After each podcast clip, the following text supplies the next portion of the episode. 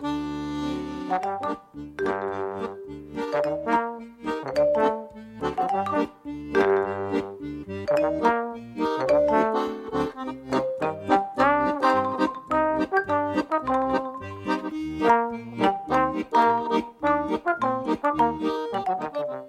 midinale, la matinale libre, curieuse et impertinente de Radio Piquet.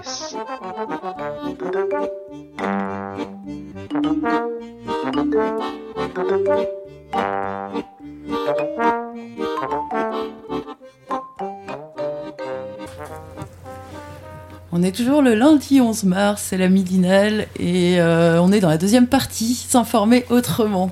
Mathéo, tu vas nous faire écouter un, extrait ouais, un extrait euh, de l'émission de samedi dernier de L'Envolé. Du coup, L'Envolé, c'est un journal euh, euh, contre la prison et qui font, ils font aussi une émission de radio toutes les semaines.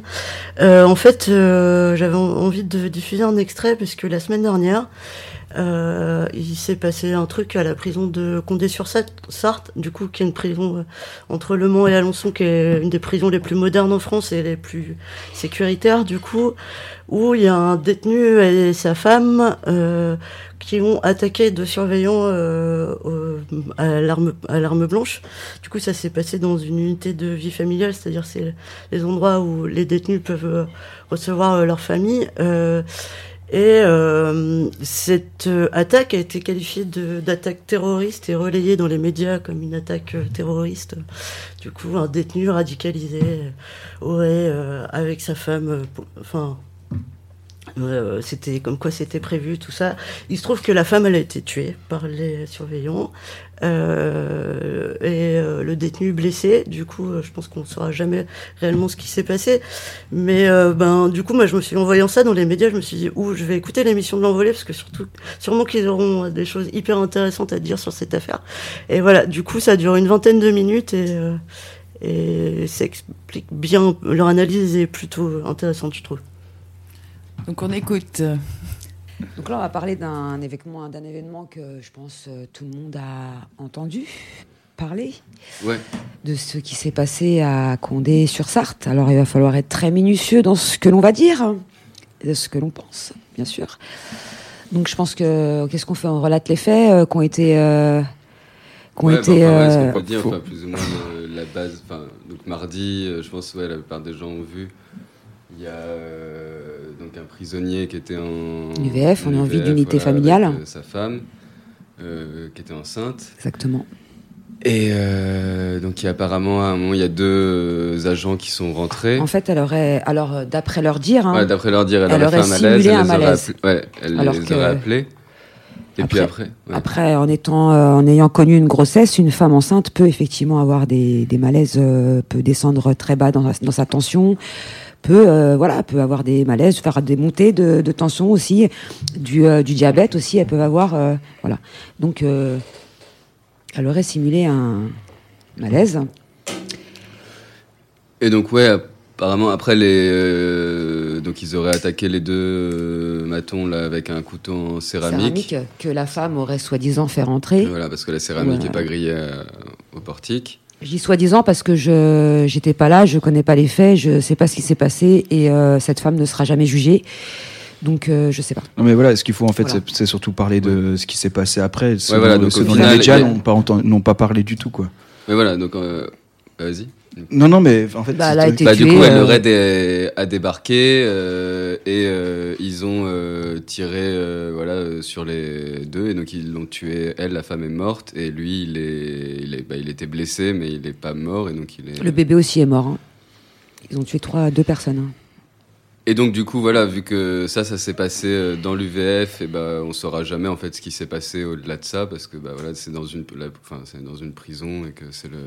enfin, C'est la même chose que les mitards en fait, enfin euh, à fonctions différentes. Euh, voilà, mais en fait euh, c'est pareil. Enfin, c'est des endroits où bah heureusement il n'y a pas de vidéosurveillance parce que normalement c'est fait pour être euh, avec euh, ta famille et tout ça, et donc euh, heureusement qu'il n'y a pas de vidéosurveillance à l'intérieur. Euh, mais mais donc en tout cas c'est un, Il c'est y a un l'interphone, les micros. Ouais, mais donc en tout cas, tu sais que il sait pas comment ça va se faire passer et tout. Et par contre, Enfin, moi, en fait, ce qui m'a pas mal euh, choqué dans cette affaire, c'est que un UVF, moi, quand j'étais au Génépi, euh, à, à Poissy, euh, ils, nous, ont montré les UVF. Euh, donc, euh, c'était.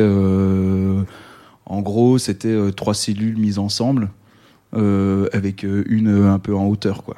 Donc, c'est quand même vraiment un espace qui est très très clos, très fermé.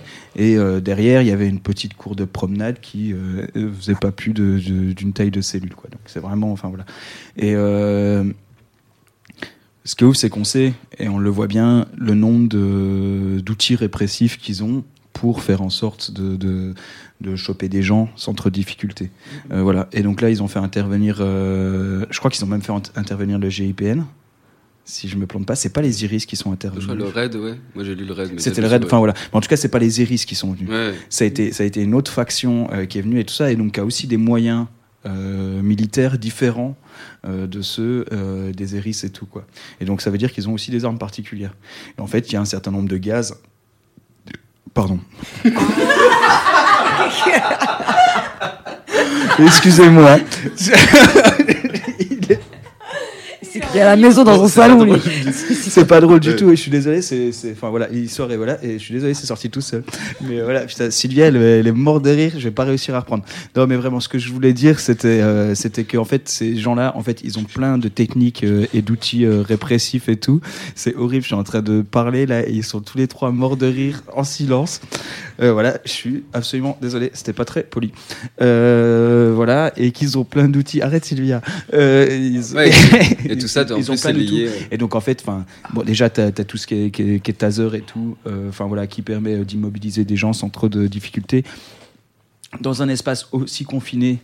euh, voilà, des gaz incapacitants, ou ce genre de trucs et tout ça. En fait, il y a largement moyen de pas tirer Ouais. armes euh, à Ils feu. disaient qu'ils avaient peut-être Face à des gens qui ont juste un couteau quand même. Enfin, des gens. Non, mais- Oui, enfin, il s'est avéré qu'ils en avaient pas. Hein. oui, mais voilà, mais c'est Mm. comme d'hab. En fait, il justifie en fait un certain nombre, mais de la même manière qu'il il le justifie pour les meurtres policiers et tout, c'est qu'en fait, il justifie a posteriori euh, des soi une soi-disant défense, alors qu'en fait, ils ont attaqué. Et, euh, et en fait, euh, le, le truc, il, il- enfin, moi, à mon sens, c'est comme ça qu'il faut le voir, c'est-à-dire que euh, c'est euh, tout à fait, enfin. On saura jamais de ce qui s'est passé et euh, ce pourquoi euh, les gens euh, étaient énervés euh, et qu'il y a eu, il y a eu, il y a eu, il y a eu une confrontation. Euh, Peut-être bien que c'est un truc terroriste, mais moi, je, j'en- enfin, je veux pas. Après, je- pour avoir vécu je pas, je l'incarcération, pas- moi j'ai vu des choses dégénérer très vite. Mm. Euh, euh, par exemple, j'ai une, une, une, une fille qui est avec moi qui a fait un, un malaise en cours de promenade. Euh, on demande, demande euh, vraiment un malaise où elle faisait des convulsions. Hein. C'est une gamine qui était euh, mineure, qui est passée jeune majeure, elle venait, d'être, euh, d'avoir 18 ans, Elle était là pour très longtemps. Et euh, déjà, sa crise a commencé en cellule. Elle a décidé de sortir prendre l'air et elle est, euh, bref, elle est tombée dans la cour. Elle a fait des convulsions. On a demandé gentiment à la, à à euh, gradée qui était euh, à la porte d'entrée euh, de la cour de promenade de, de- d'intervenir euh, pour qu'elle aille au CMPR euh, au médical. Et euh, elle m'a regardé, elle a juste remué la tête, elle a dit non. Et donc on a commencé à dire, ben on va faire des blocages, on va empêcher de voilà. Et là ils ont commencé à flipper, ils ont.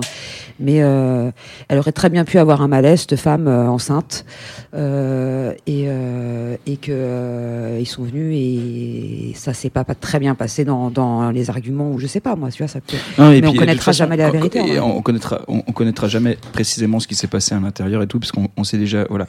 Et quand bien même, en fait, enfin, à mon sens, hein, quand bien même c'est un acte terroriste, ça ne justifie en rien le fait qu'on bute quelqu'un. Après ce Euh, mec-là, ouais. il en- incarcéré pour euh, pour avoir euh, fait Ouais, mais des choses qui n'a rien à voir avec oui, le puis de toute façon, terrorisme. on va pas refaire. On va Voilà. pas. Enfin, moi, l'idée, c'est pas de faire son procès. C'est que Non, de toute façon, en fait, la question, c'est est-ce que ces gens étaient réellement dangereux ou pas? Je sais pas. Moi, à mon sens, quand, enfin, c'est pas les mêmes UVF et tout ça, mais un UVF, c'est tellement fermé que de toute façon, c'est tellement un truc euh, tout petit qu'en vrai, euh, t'as des trucs sur lesquels euh, tu, tu peux, tu peux trouver d'autres solutions euh, que, que, que celle-là. Le truc, c'est qu'en fait, ça. ils ont un droit d'attaque et de tuer, euh, voilà, et qu'après derrière. Ils expliquent et ils trouvent un certain nombre de justificatifs euh, pour, euh, pour avoir buté quelqu'un euh, et d'avoir euh, d'avoir tiré sur des gens et tout quoi. Et de la même manière qu'on l'a vu à Grenoble là où en fait ils ont fait que justifier euh, alors qu'il y a deux gamins qui sont en train de faire du scout sans casque. Bon bah voilà très bien ils font du scout sans casque. euh, tu vas et, et donc là les gens ils vont les poursuivre et justifie l'argument que les gens ils étaient sans casque pour les poursuivre. Mais en fait, vous les mettez encore plus en danger. Et donc, en fait, à chaque fois, ils font des actions qui sont hyper dangereuses, qui mettent en danger plein de gens, euh, enfin voilà, et, euh, et euh, en disant ouais mais euh, vous nous mettez en danger et tout ça. Et en fait, enfin c'est- des conneries quoi. Il y a, plein de manières de gérer des gens qui sont fous, ou- enfin des gens qui, sont à un moment T violents quoi. Enfin voilà. Et, donc en tout cas pas pas en les butant. Et voilà. Et surtout, et pas après en enfin, niant complètement euh, quand même cette mort, parce que c'est quand même malgré tout, Voilà. c'est ça qui est assez ouf, c'est que on a eu l'info, elle filtre à un moment, et puis après on n'en parle plus jamais. Et tout ce dont on parle, c'est euh, une attaque terroriste. En fait, une fois qu'il y a le mot terroriste, de toute façon, dans le titre, bah, en fait, derrière, il y a tout un écran et on peut pas questionner plein de trucs. Et elle, la femme là, qui a été tuée, elle disparaît en dernière ligne de tous les articles. Tout ce dont on parle, c'est les deux matons qui ont été blessés et le mec qui a crié euh, plein de fois à la Wakbar, qui était radicalisé, blablabla. On parle de tout ça, mais la meuf, on n'en parle pas. Et c'est juste, voilà, à la toute fin, parfois, et même, il y a plein d'articles, ils en parlent juste pas du tout. Elle n'existe pas. Donc, Ouais, voilà, ouais. c'est pour ça Et non, mais c'est c'est ça qui, c'est ça qui, est- qui, est- qui, qui rend fou. Alors qu'à la base, le malaise, euh, tout, enfin le malaise commence d'elle et que apparemment tout démarre à cause de ça, quoi. Voilà. Et on entend, on, on, on l'entendra jamais, voilà, on saura jamais. Et voilà. Et donc à partir de là, les matons qui essayaient quand même de faire un mouvement depuis euh, qu'ils avaient vu euh, leurs collègues euh, Keuf euh, avoir une belle petite augmentation euh, en utilisant, enfin, en prouvant à quel point ils avaient bien réprimé le mouvement des gilets jaunes, ils avaient réussi à obtenir une, une, une augmentation. Ils avaient essayé quand même de lancer un truc ces derniers temps avec leur mardi noir et tout ça. Et ils ont On obtenu avait- un sale décret dont on a parlé comme la semaine Alors dernière. voilà, il y avait, ils ont obtenu un sale décret vraiment dégueulasse. Mhm. Où il y a encore plus, euh, plus de répression pour, euh, pour les, les, les décisions disciplinaires à l'intérieur de- des établissements. Et, euh, et là, ils se disent bah, Ah putain, il y a une fenêtre, on va y aller quoi. Et, euh, et voilà. Bah, du coup, là, ça fait euh, bah, depuis ce truc-là, de nouveau, tous les journaux ou la, la télé, on nous reparle de tous les trucs de à quel point il n'y a pas de sécurité, à quel point on peut faire n'importe quoi en prison. La preuve, ils ont réussi à faire une attaque terroriste dans la prison. Euh, alors, encore une fois, enfin, du coup, euh, dire terroriste si c'est une attaque avec un couteau en céramique, Enfin, c'est quand même pas la même, comme on disait, dangerosité que, enfin, quelqu'un, je sais pas, qui a une arme à feu, euh, bref. Et donc, du coup, là, ça fait, on nous ressort tout le truc, et les matons en profitent pour reparler de toute l'insécurité qu'il y a en prison. Et encore une fois, on n'a que un côté de l'histoire, on n'entend que les récits de matons sur l'insécurité de leurs conditions. Et voilà. Donc là, ils sont en train de faire des blocages. euh, Il y a quand même euh, des blocages tous les jours là depuis euh, depuis ce qui s'est passé. Il faut savoir qu'à Condé, euh, les mecs ils vivent un véritable calvaire. euh, ils ont euh, plus d'eau, plus d'électricité, euh, et que et que et que c'est une grosse grosse galère. Que Il y a eu 19 tôles qui ont été bloquées. non, il y a plus que 19 tôles. Bah, en tout cas, c'est ce que c'est ce qui avait marqué dans la presse. Ouais, mais si tu aurais lu ce que je vous ai envoyé, tu aurais vu qu'il y en avait plus que 19. non, d'abord. Et euh, Enfin, il y avait des blocages. ce matin, il disait qu'il n'y en avait plus que 4 qui étaient bloqués. Euh, mais je sais pas, je sais pas ce qu'il en est. Bah, je vais aller regarder sur leur site et je te, je te dirai ça. Mais, euh, Mais- en fait, il y a eu plusieurs sortes de blocages. Il y en a qui bloquaient que, le, que le matin. Par exemple, euh, hier à Liancourt, euh, hier avant-hier, ils ont bloqué que le matin. Mais euh, ils ont repris leur service l'après-midi. Après, il y en avait, il y en avait qui ralentissaient le, le, le taf. euh, Il y en avait qui, qui manifestaient le soir, euh, la nuit, euh, tu vois. Il y avait plusieurs sortes de blocages. C'était plus du tout comme, c'était pas du tout comme en janvier. hein, de toute façon, quoi qu'il arrive. Et euh, ils réclamaient euh, que les familles se fassent euh, fouiller quand même à l'entrée. Donc euh, la ministre de la Justice euh, a clairement dit que ça allait pas être possible.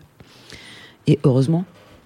Bah ouais. D'ailleurs. Et puis il y avait un truc que, que, que, euh, tu me disais, enfin tu me disais hier et que je trouvais, je trouvais euh, salement vrai, c'est qu'en fait, euh, bah euh, ouais, il y a deux trois trucs qui rentrent par les parloirs et tout ça, mais en fait, euh, pourquoi les matons ils veulent assez tant peu que ça rentre euh, aussi, plus que ça rentre plus par euh, les familles, c'est qu'en fait euh, ça leur laisse- un marché de ouf grave. à l'intérieur. C'est qu'en fait, euh, après derrière, euh, c'est eux qui vont euh, qui vont bicraver comme ils le font déjà, euh, tout ça, et qui vont Mm. se faire plein de pognon grâce à ça.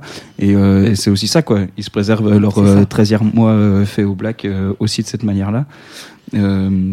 Voilà, et de toute façon, on sait très bien, et de toute façon, on en a déjà parlé souvent, et on, voilà, que, que, que les, les syndicats de matons et tout ça sont des gros fachos, quoi. Grave. Enfin, voilà. En tout cas, il y a un syndicat, le, celui qui était le plus gros euh, au mois de janvier, là, que je crois qui a descendu, l'UF. euh, Mhm.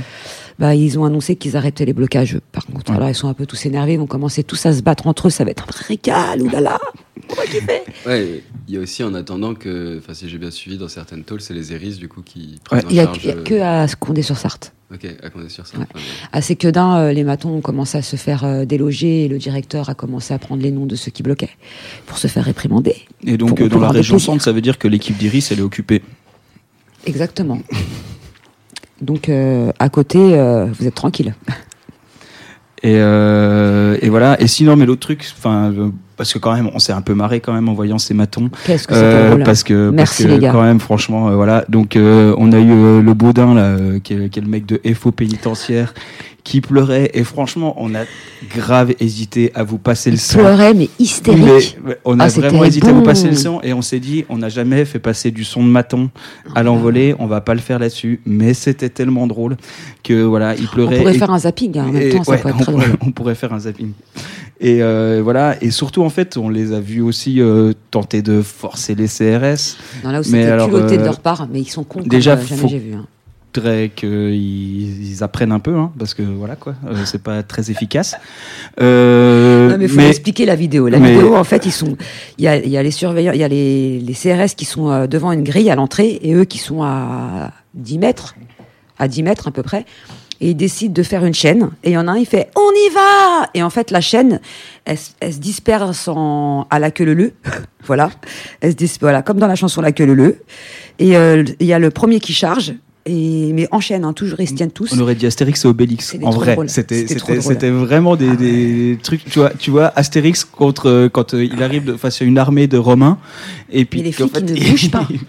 Mais les flics, ils C'était- bougent pas. Bah oui, oui. Ils Et se laissent rentrer dedans. Il n'y a pas encore Obélix qui est arrivé. Voilà. Alors de temps en temps, ils mettent un coup de gaz, de, de gazeuse. Ensuite, il y en a un, il met deux trois coups. On voit son pied qui part sur le, le côté pour mettre un coup au, au surveillant. Et il y en a un, il y a un surveillant qui est asthmatique qui fait un malaise. Et, euh, et là, ils ont été criés euh, sur tous les toits. Ouin, ouin, euh, ouin. Ouais, on s'est fait gazer, mais vous les chargez, les gars, vous les chargez sans rien en plus dans les mains, d'une part. Parce que si vous pensez qu'on n'allait pas regarder la vidéo du début, euh, c'est quand même abusé. Il y a ça, et euh, quand même, c'est d'autant d'autant plus, deux fois plus culotté quand on sait que vous avez des gazeuses vous-même, que vous gazez les cellules, que vous refermez les, les cellules et que vous laissez les mecs crever à l'intérieur. Voilà, donc euh, ne fais pas aux autres ce que tu n'aimerais pas qu'on te fasse. Voilà. Et puis juste pour dire, c'est que dans ces vidéos, tu vois un certain nombre de trucs pour lesquels il y a des gens dernièrement qui ont pris très très cher.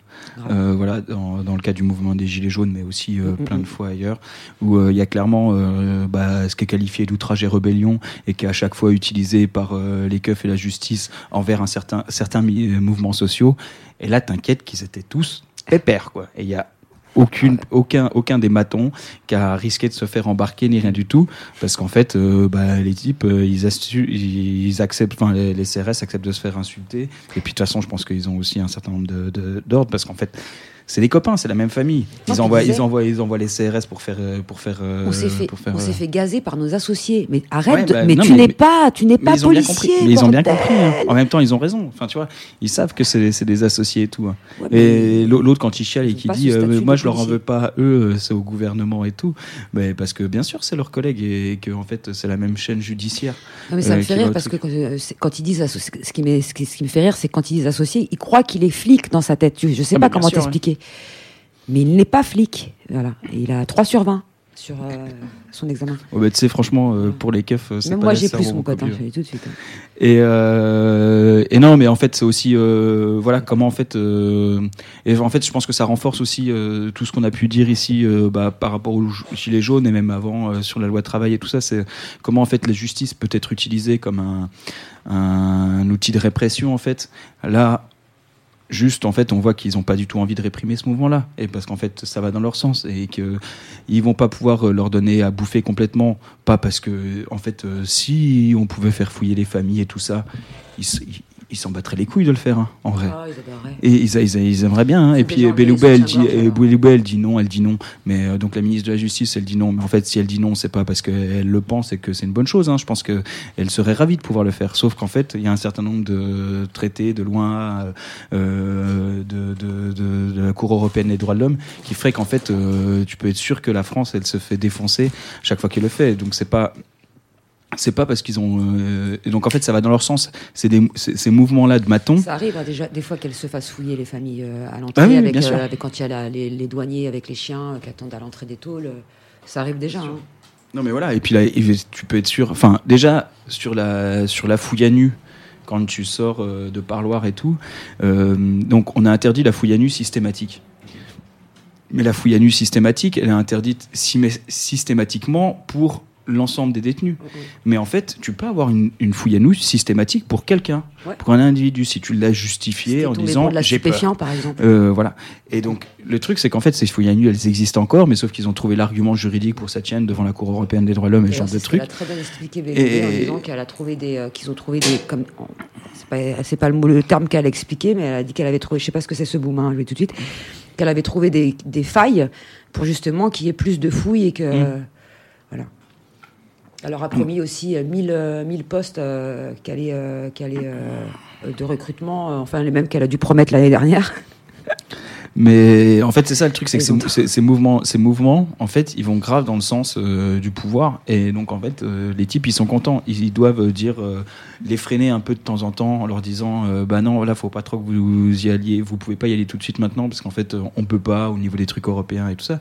En fait, ils seraient ravis. Voilà. Et, et ils demandent que ça, hein, de rétablir les fouilles à nu systématiques. Ils demandent que ça, d'humilier encore plus les familles. Enfin, voilà quoi. Bon, on, euh, on est en train de trop parler et qu'après on va pas pouvoir foutre l'enregistrement. Mais euh, non, je sais pas, on On continue. peut pas mettre l'enregistrement. Ok. fini.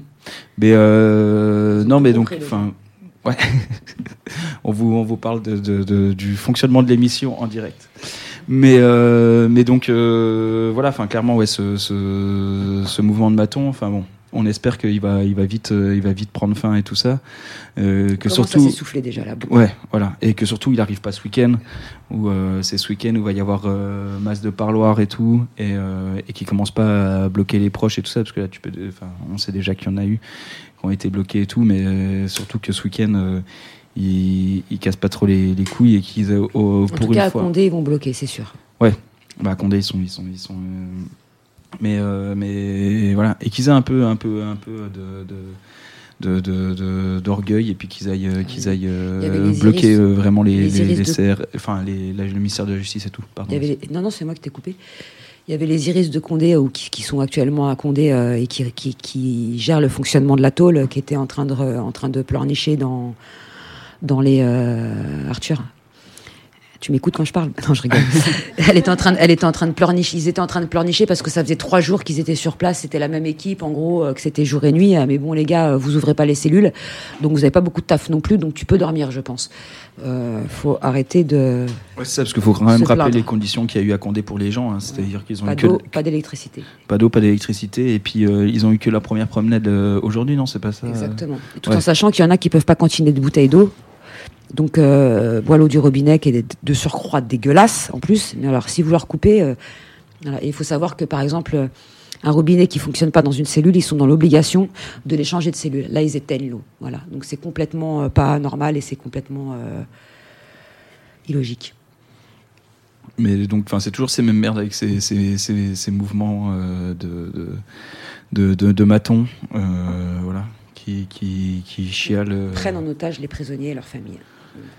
Et qu'après vont euh, crier euh, à l'insécurité, alors que quand les mecs ils sont enfermés pendant des heures et des heures, quand ils ouvrent les cellules, et ça c'est pas moi qui le dis, c'est Laurent Jacquat qui a fait 11 ans de, de, de- d'isolement, qui explique que quand tu ouvres la cellule, c'est d'un fauve que tu vois sortir.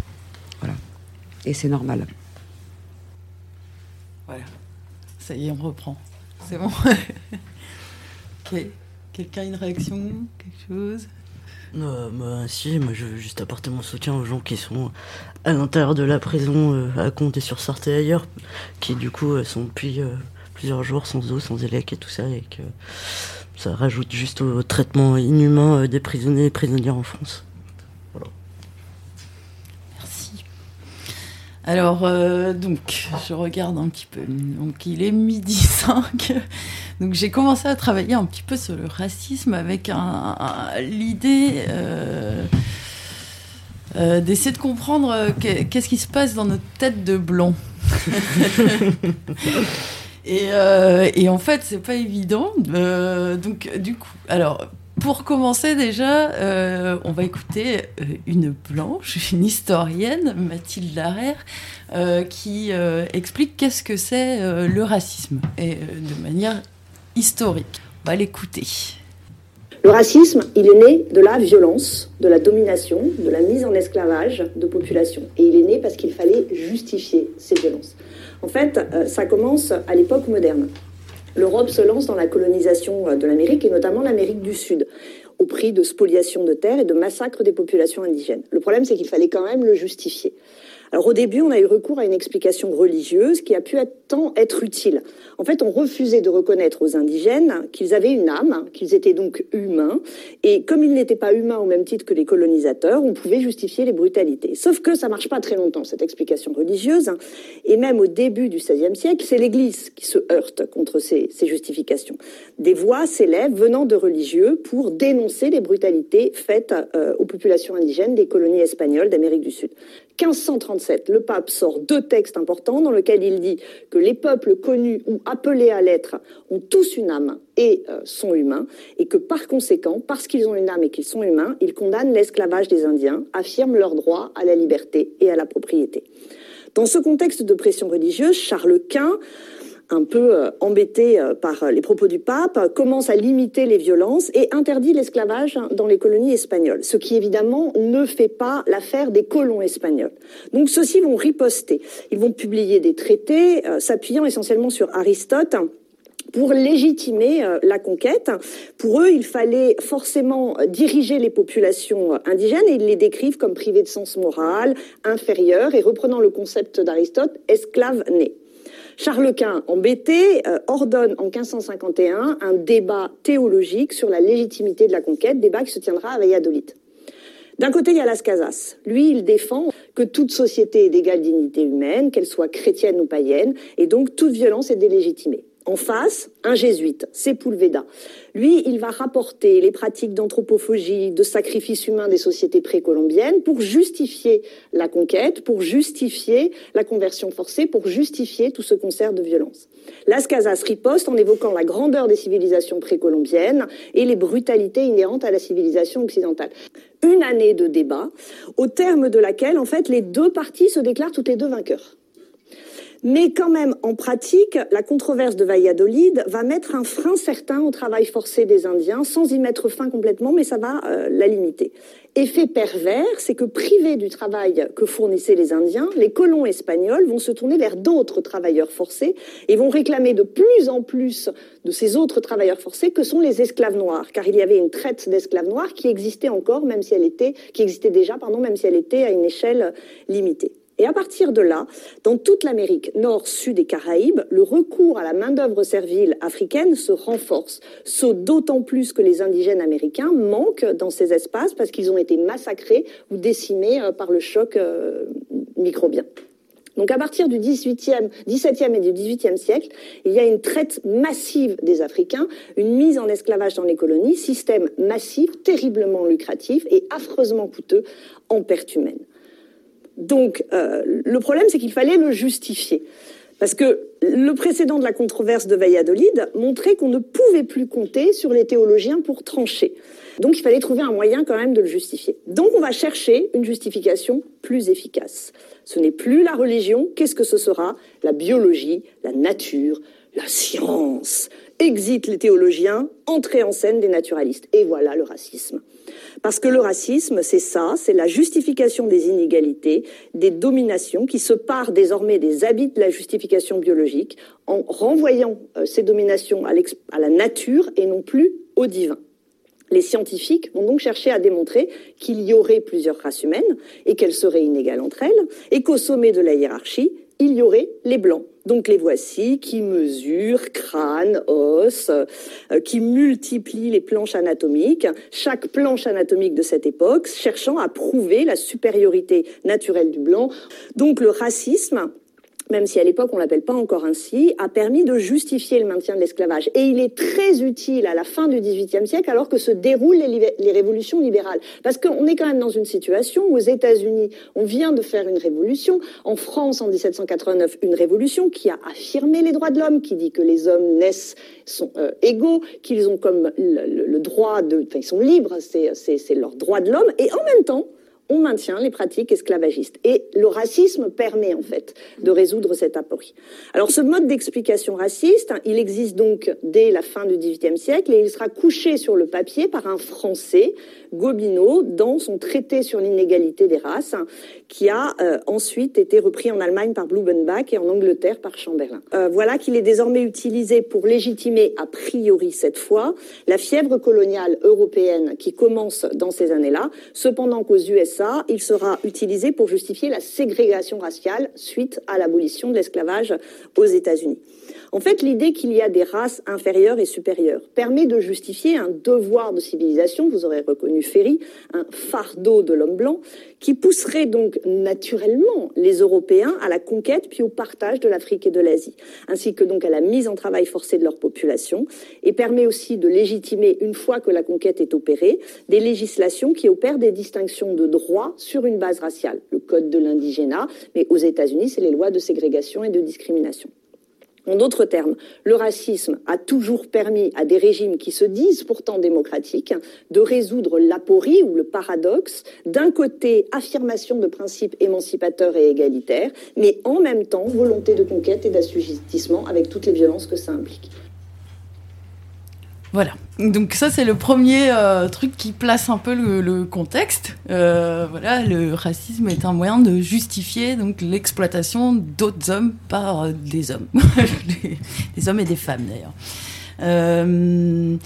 après, voilà, c'est là où je suis un petit peu perdue parce que j'ai plein de choses à ajouter par dessus. Alors je me suis dit bon, je vais peut-être partir d'un rapport que j'ai lu qui est un rapport sur la lutte contre le racisme, l'antisémitisme et la xénophobie, euh, un état des lieux du racisme en France qui date de 2016. Alors c'est qui qui a écrit ça? C'est un comité, Commission nationale consultative des droits de l'homme.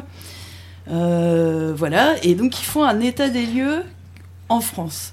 Ce rapport, il me pose plein de problèmes. Euh, parce que déjà, la première lecture, il laisse. Il donne l'impression qu'en fait, les Français euh, sont de moins en moins euh, racistes.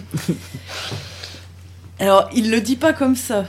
Il y a quand même pas mal de choses qui sont pointées, qui sont intéressantes. Mais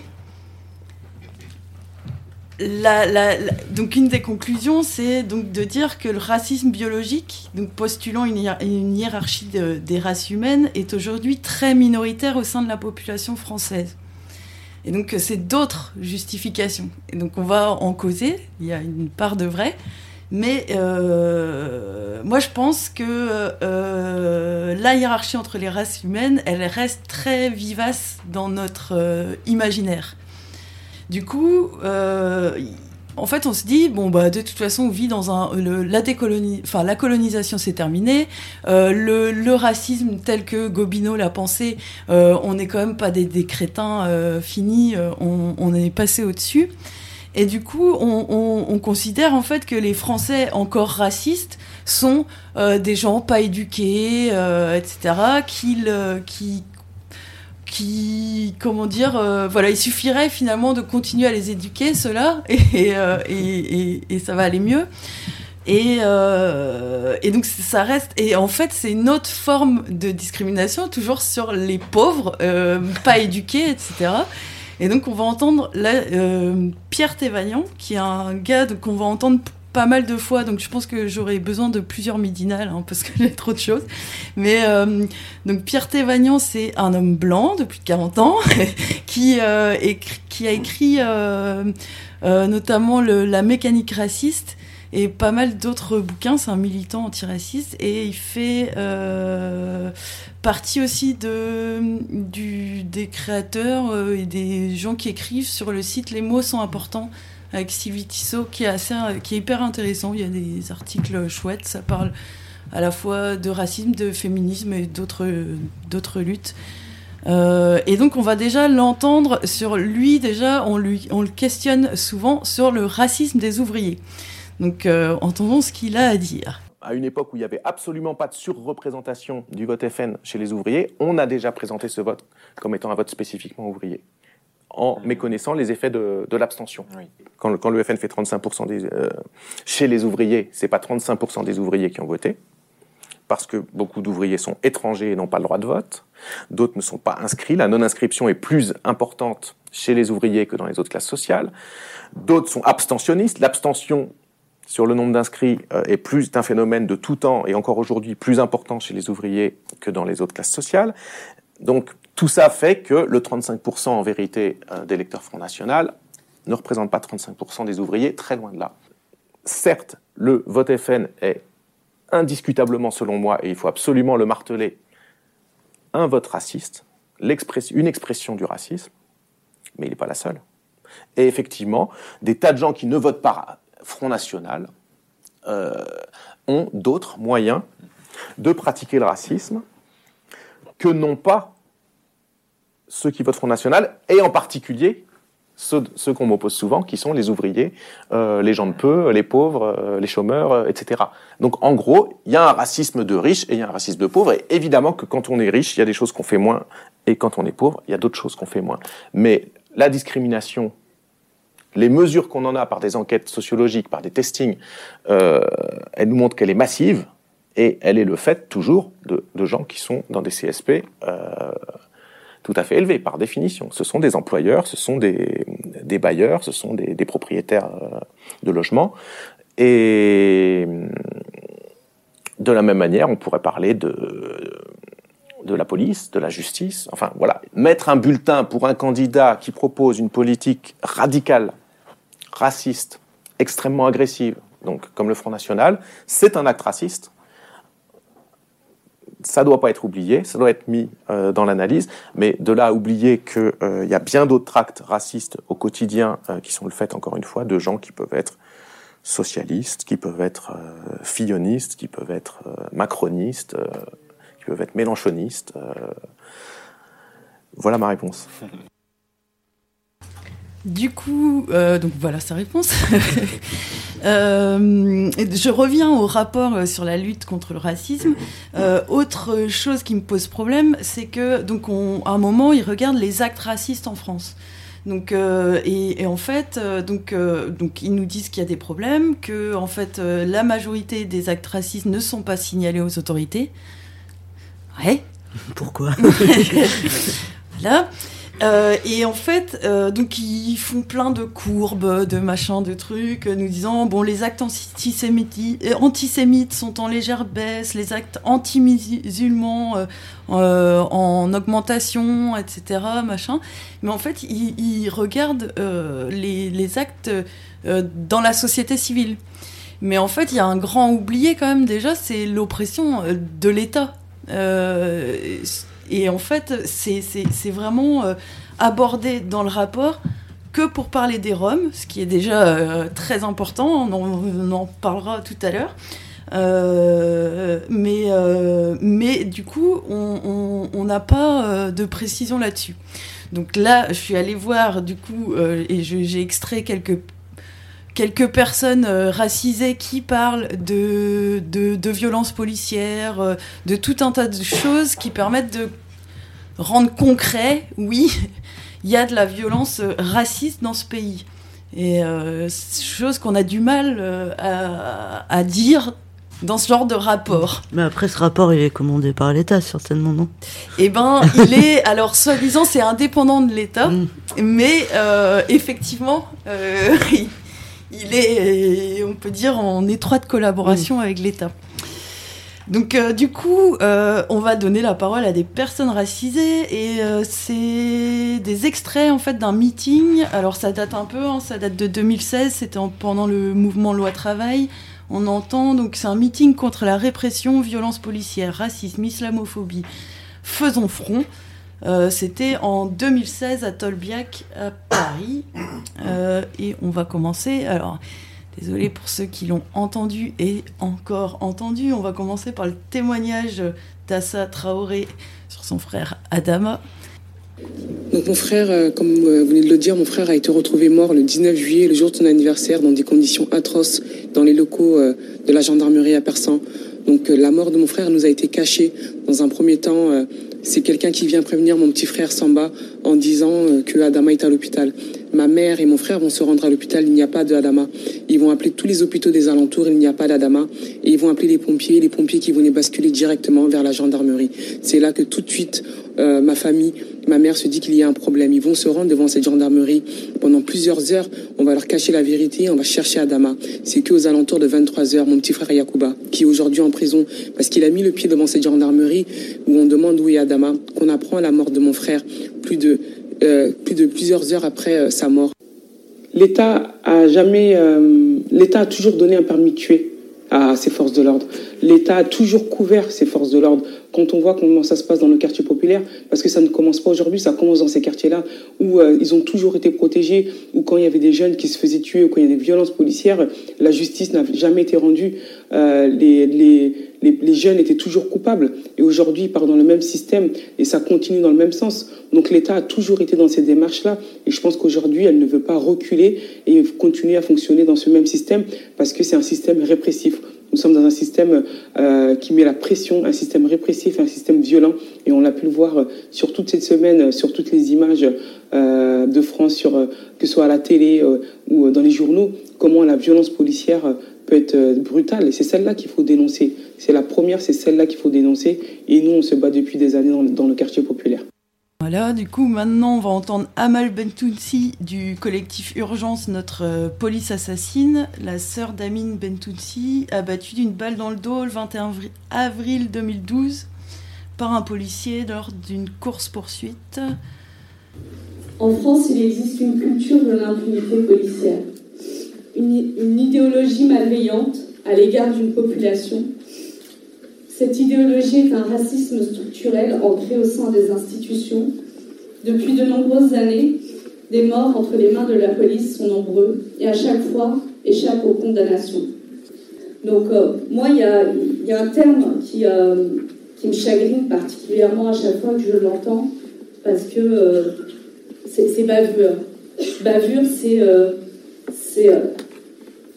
pour nous, ce ne sont pas des bavures, c'est c'est une volonté de vouloir tuer quelqu'un. Bavure, c'est euh, euh, qu'il y a eu une erreur, et euh, en fait, cette erreur-là, ben, ça voudrait dire que c'est un accident. Et en fait, c'est pas un accident, en fait.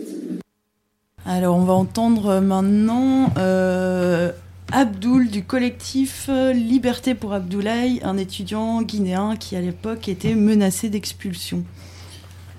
Comme elle vient de le rappeler, je suis ici pour Abdoulaye. Abdoulaye, pour un petit rappel, c'est un, jeune étudiant guinéen qui, venu en France en 2016, a été arrêté le 14 septembre dernier et conduit directement en centre de rétention administrative parce que son seul, le seul crime qu'il a commis, c'est d'être un jeune noir sans papier et de se trouver au bon mauvais moment, au mauvais endroit. Et ceci est très compliqué. Le cas d'Abdoulaye est un cas très compliqué, très complexe, dans la mesure où c'était un militant politique opposé au régime en place, un régime dictatorial, qui, après, euh, à la suite de, nombreuses, de nombreux reports des élections législatives, Abdoulaye s'est mobilisé avec ses amis et les opposants contre, cette, contre ce report. Et il a reçu des menaces de mort. Il a décidé de prendre la fuite et de revenir. Le seul pays où il a espéré trouver refuge, pouvoir poursuivre ses études, vivre dignement comme tout être humain, avoir une vie meilleure comme le rêve de tout jeune, c'était la France. Malheureusement, arrivé en France, il a été accueilli à la française. C'est quoi cet accueil? Ce sont les fouilles systématiques, les contrôles interminables, et quand tu es pris, être conduit directement en CRA, des CRA surpeuplés, des CRA où les conditions de détention sont des conditions inhumaines, où l'humiliation est poussée à son extrême. Des centres de rétention où impossible de penser à tout, tout est suspendu, une vie est en jeu, la vie d'Abdoulaye est en jeu, son avenir est en jeu. Et le cas d'Abdoulaye est un cas très très loin d'être isolé.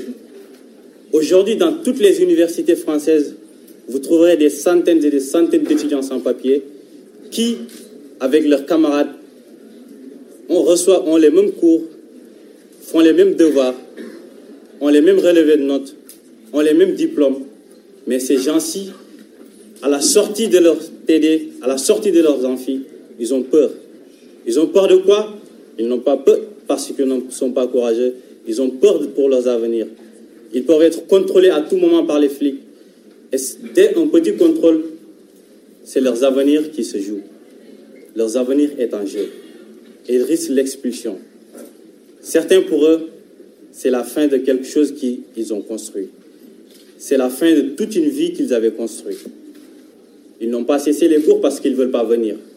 Ils n'ont pas cessé les cours parce qu'ils ont cessé les cours tout simplement parce qu'ils ont peur de sortir chez eux. Ils ont peur de se faire contrôler parce qu'aujourd'hui, être noir ou jeune arabe dans une gare, ça fait de toi une cible potentielle des contrôles de police. Et des contrôles.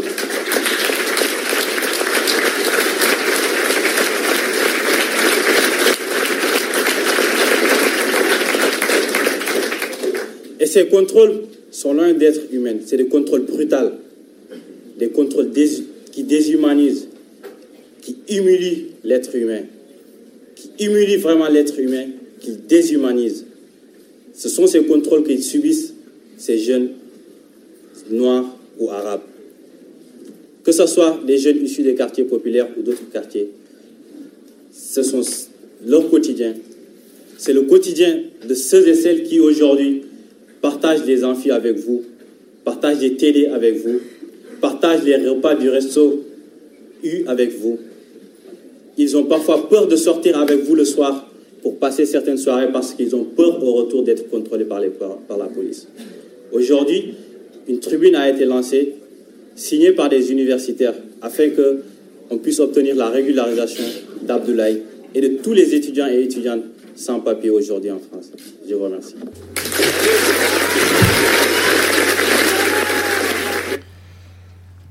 Et le dernier témoignage de ce, pendant ce meeting, c'est Siam Asbag, une militante antiraciste proche du collectif Stop au contrôle aux faciès et du Parti des indigènes de la République. L'écouter sur les violences policières, toujours. C'est-à-dire que les violences policières sont euh, présentes et inscrites dans l'organisation même, euh, dans l'organisation étatique même des, euh, des, quartiers populaires. Depuis 1979, toutes les révoltes urbaines qui ont éclaté sur le territoire national sont d'ailleurs parties de ça, d'un crime policier, d'un contrôle d'identité qui a dérapé, d'une violence, de violences policières qui ont embrasé, embrasé les quartiers. Donc c'est quelque chose qui est ancien, c'est quelque chose qui est inscrit. Moi j'ai été porte-parole du collectif Stop le contrôle aux faciès et ça nous avait euh, euh, assez frappé de découvrir comme ça par hasard euh, une, affiche on voyait des, des militants algériens en 1962 porter une pancarte Stop le contrôle aux faciès.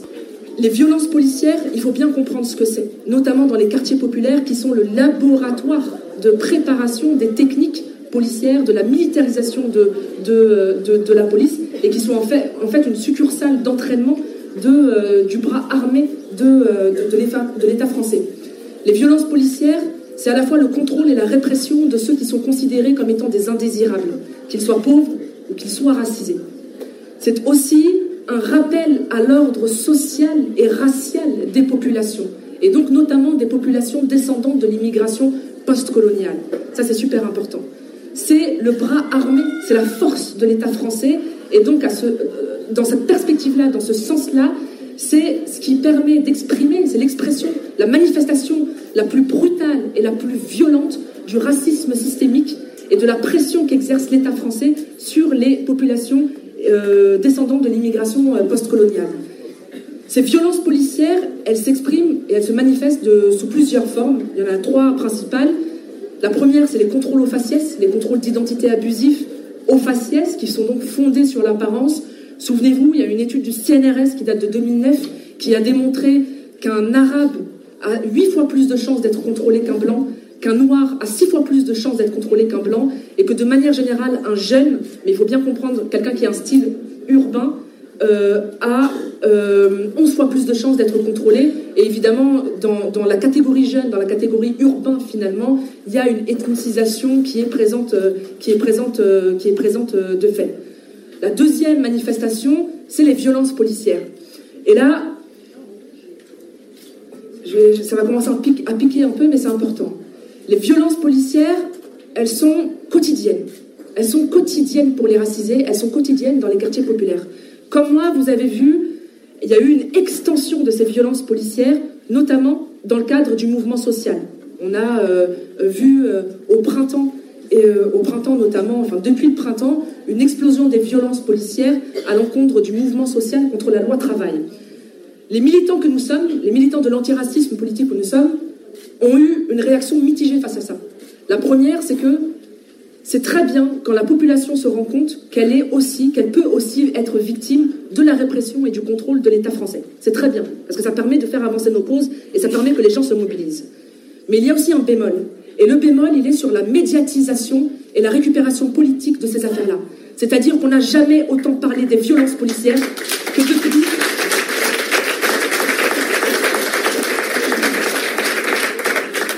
que depuis qu'elles ont touché les Blancs. Et la réalité en France, d'un point de vue médiatique et d'un point de vue politique, c'est qu'il y a deux choses qui mobilisent le pouvoir, quelle que soit sa forme français. C'est les crimes policiers aux États-Unis, là tout le monde est chaud, et le mouvement social, quand on s'attaque au mouvement social.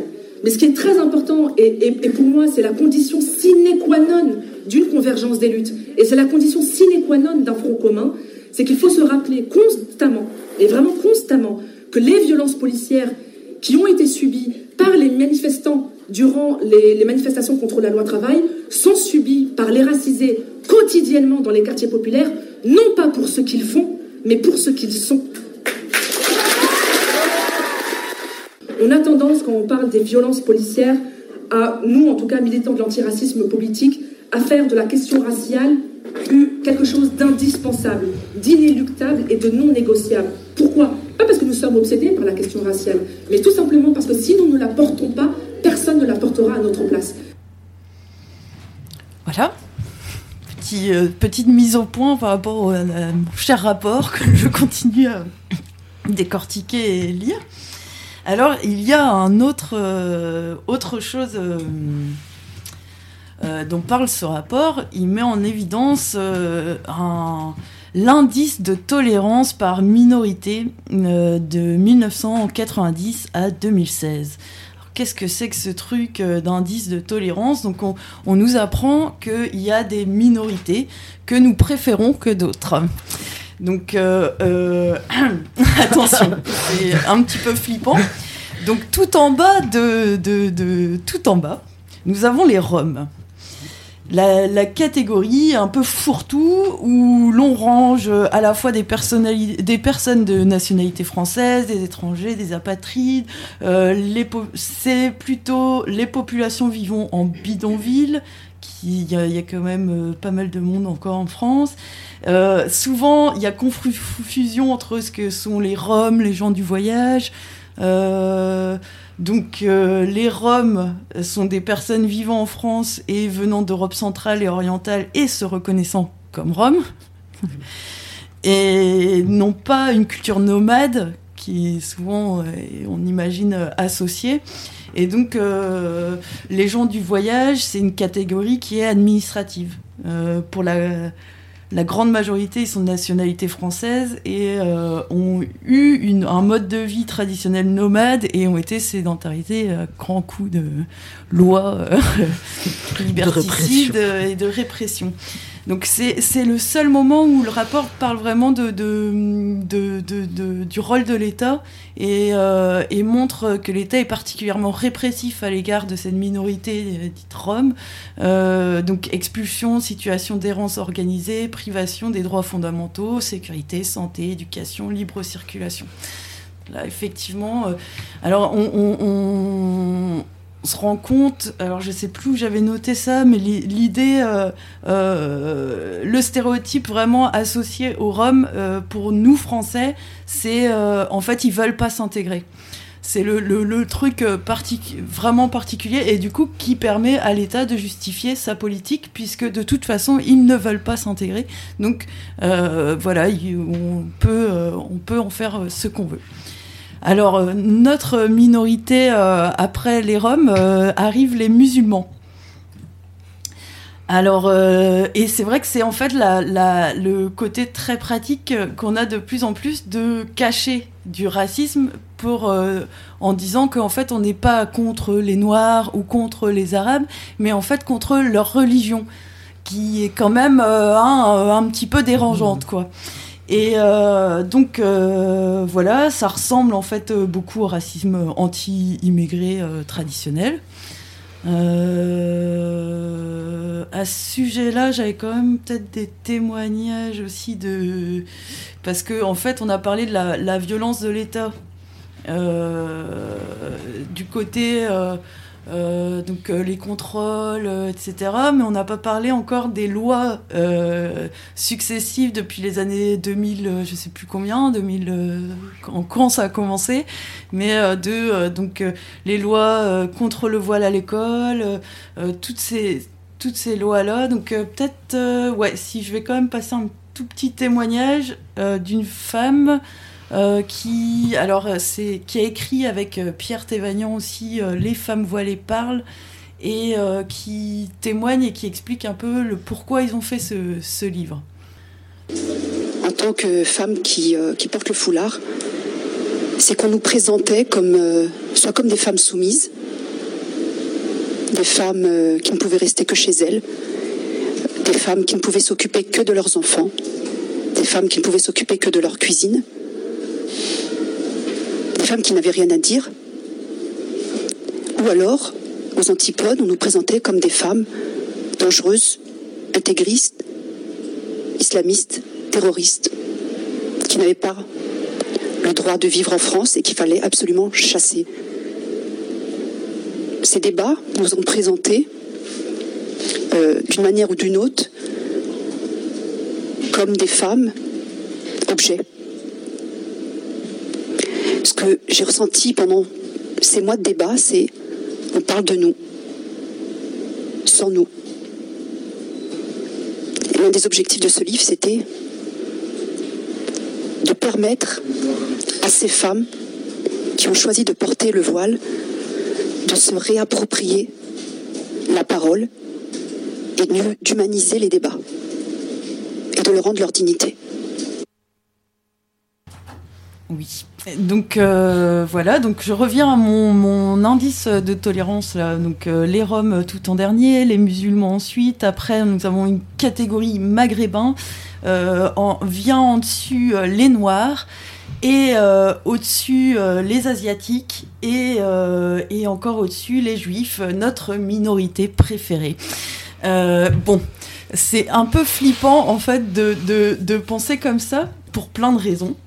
Et du coup, euh, on va écouter euh, encore Pierre Thévagnan. Qu'est-ce qu'il dit sur euh, la tolérance en fait Qu'est-ce que c'est en fait pour lui la tolérance? Eh ben, la tolérance c'est une vertu raciste et il va nous expliquer pourquoi. J'en suis venu à la conclusion d'abord que la tolérance en elle-même est, ce que j'appelle une, vertu raciste et non pas une vertu antiraciste. Parce que par définition, D'abord, par définition, la, tolérance implique un seuil de tolérance. Euh, quand on tolère, si, on, a une posture de tolérance par rapport à quelque chose, fatalement notre tolérance elle a des limites. Et donc arrivera un moment où on ne tolérera pas. Donc, pour le dire autrement, c'est une vertu raciste parce qu'on n'a à tolérer que ce qui nous est euh, désagréable. Donc, pour que la question de la tolérance se pose, alors donc du coup la question de la tolérance peut se poser sur le, le bruit que font nos voisins. Mais si la question de la tolérance est posée sur des populations, euh, sur des couleurs de peau, sur des pratiques religieuses, ça signifie que la couleur de peau ou la pratique religieuse ou la nationalité devient quelque chose qui en soi nous indispose. Donc c'est pour ça que je dis que c'est la vertu, c'est pas une vertu euh, antiraciste. Ça peut donc pas être un mot, d'ordre de l'antiracisme. C'est une vertu raciste. Alors je mets un bémol à ça et, et le caractère raciste qui est comment dire latent devient patent, devient euh, flagrant au moment justement où le fameux seuil de tolérance est dépassé, parce qu'il y a toujours un moment où il est dépassé. tolérer quelqu'un, c'est se mettre dans la position de celui qui peut, au moment où il le souhaite, au moment où il n'en peut plus, dire non, là, jusque-là, j'ai toléré, mais au-delà, je ne tolère plus. Donc c'est une position de pouvoir, c'est une position de supériorité, et c'est une position de supériorité de celui qui se sent, au départ, à la base, indisposé par, euh, par l'autre. La chose qui la deuxième chose qui me paraît importante, c'est que, euh, comme militant antiraciste, j'ai beaucoup critiqué euh, la notion de seuil de tolérance dans son usage, dans l'usage qui en est fait, à savoir l'idée que ce serait la proportion euh, numérique trop grande d'étrangers ou de musulmans ou de noirs mm. ou, de, gens pas comme nous qui légitimement ou en tout cas mécaniquement, humainement, de manière compréhensible, susciterait le rejet je l'ai critiqué à la fois sur le fond, parce que c'est euh, faire porter la responsabilité de, de, la violence raciste sur ceux qui la subissent au lieu d'interroger ceux qui sont racistes. C'est deuxièmement euh, empiriquement faux. C'est-à-dire là, il y a X euh, enquêtes qui montrent que voilà, on a voté Le Pen plus dans des bleds où il n'y a pas un seul étranger que dans des cités où il y a plein d'étrangers. Et dans un second temps, il m'est apparu que euh, en un sens, le passage à l'acte raciste obéit bien à une sorte de, logique de seuil de tolérance, mais donc avec, en un sens différent. Premièrement, pas au sens où ce serait le dépassement du seuil qui rendrait racistes des gens qui ne le sont pas, mais au sens où ce serait bien le dépassement d'un seuil qui ferait passer à l'acte des racistes qui ne passaient pas à l'acte donc qui ferait passer un racisme déjà présent de l'état latent à un état euh, manifeste. Deuxième euh, nuance, que le seuil n'est pas numérique, mais, je ne sais plus comment je l'avais appelé, politique. Politique au sens où ce n'est pas une question de quantité. Ce qui est intolérable, le dépassement du seuil, ce n'est pas, une simple question de quantité, c'est une question d'égalité. C'est-à-dire que le racisme latent euh, devient actif, manifeste, euh, agressif, lorsqu'il y a bien dépassement d'un seuil, mais ce seuil est un seuil euh, politique, c'est-à-dire que c'est lorsque celui qui devrait continuer de baisser la tête, de rester dans l'ombre, d'être invisible ou d'être soumis, sort de l'ombre, relève la tête, parle alors qu'il devrait se taire, revendique les mêmes droits alors qu'on lui a réservé une place subordonnée, que ça devient insupportable. Et donc le seuil n'est pas euh, numérique mais politique. Euh, une formule que j'ai souvent employée, c'est un arabe qui, lève la tête et qui ouvre sa gueule, ça sera un dépassement du seuil de, tolérance. Euh, mille arabes qui, parce qu'ils n'en ont pas les moyens, obéissent docilement, il n'y aura pas de dépassement du seuil de tolérance. Et paradoxalement, alors après, après coup, a posteriori, une fois qu'il y a dépassement de ce seuil de tolérance-là, paradoxalement, c'est quand il y aura un arabe qui, euh, se posera en égal, qu'on entendra la phrase il y en a trop. Mais le il y en a trop n'est pas déterminé par le nombre objectif, mais par la perception subjective. Il y a trop, en fait, il y a trop de, présence arabe sur un pied d'égalité, il y a trop de dignité arabe, il y a trop d'égalité euh, affirmée, affichée et manifestée entre un arabe, un noir, un musulman, un sans-papier et moi. Euh, donc, c'est dans ce sens-là que je dis, et du coup, le nombre peut parfois jouer, évidemment. Parce qu'effectivement, quand il n'y en a qu'un, on prend dans une boîte, dans une entreprise, ou dans... Euh, il y a plus de chances qu'il ferme sa gueule, se sentant isolé et qu'il n'ose pas, euh, pas revendiquer. Et que, effectivement, parfois, le nombre, c'est pas une condition suffisante, mais ça peut être un déclencheur, peut faire en, sorte que il va y avoir une posture plus égalitaire, euh, une, une affirmation égalitaire, avec la demande qui va avec, à la personne en face de prendre acte de cette égalité et puis de la rendre effective, par exemple en accordant des droits. Dans un second temps, j'ai été amené à me dire, c'est peut-être une vertu raciste, mais c'est quand même une vertu. C'est la vertu du dominant, c'est la vertu du raciste, c'est la vertu du dominant parce que justement, comme tu, comme tu faisais remarquer, euh, la question de, tolérer, elle se pose qu'à celui qui est en position de force. Et elle ne se pose pas au sans-papier, euh, lui, est-ce qu'il a à tolérer ou pas tolérer les, conditions qu'on lui inflige, les files d'attente qu'il a à faire, euh, la manière dont on lui parle. Il a souvent effectivement pas le choix. Euh, c'est la vertu du dominant donc, c'est la vertu du raciste, parce que en plus d'être dominant, il faut être raciste pour avoir à tolérer. si vous n'avez pas cristallisé de manière raciste sur une différence de couleur, de patronyme, de, de, vêtements, de, pratiques religieuses, et qu'elle ne vous indispose pas en elle-même, ben, vous n'avez pas à vous poser la question de la tolérer ou pas. Ça devient un attribut parmi mille autres de la personne. Et, mais cela dit, ça reste une vertu, au sens où le raciste qui est tolérant est plus vertueux, et il est vertueux au sens où il fait un vrai effort sur lui-même, pour ne pas manifester qu'il est indisposé, et pour ne pas euh, s'adosser à, ce, cet indisposé, euh, ce, sentiment euh, désagréable pour, pour maltraiter autrui. Voilà. voilà, je trouve que c'est intéressant ce qu'il ce raconte sur cette tolérance. Donc c'est pas, enfin la lutte contre le racisme, c'est pas la lutte pour la tolérance. Mais de la même façon, en fait, pour, enfin, mm. la tolérance c'est une valeur homophobe, transphobe et, et tout ce qu'on veut en fait. Euh, c'est tout sauf mettre euh, les personnes sur euh, un pied d'égalité. Mm. Carrément. Donc du coup, le temps passe, donc en fait, je vais continuer la prochaine fois. Parce que donc là, je pense l'idée c'est peut-être bon, ok, la France est un pays raciste. Euh, et euh, pourquoi euh, en fait on va continuer donc dans le rapport il y a quand même des choses aussi autour de l'intersectionnalité on va en parler on parlera ouais et, et, plus largement on essaiera de comprendre aussi qu'est-ce qui fait que c'est difficile pour nous en tout cas français blancs de d'admettre que on, qu'on est dans un pays raciste et que nous-mêmes on porte en fait des euh, choses, des préjugés et que et du coup on ira aussi écouter euh, qu'est-ce qui qu'est-ce qu'il y a de cet ordre-là pour essayer de les enlever de notre tête une bonne fois pour toutes. Euh, voilà. Je voulais juste faire passer une petite info parce que c'est en lien. il y a une dizaine de jours à Grenoble, euh, la police s'est encore rendue responsable euh, de la mort de deux jeunes de quartier populaire du Mistral. Euh, du coup, ils en parlaient tout à l'heure un petit peu dans l'émission de l'envolée. C'est deux jeunes qui circulaient à scooter sans casque, qui sont fait poursuivre par la BAC.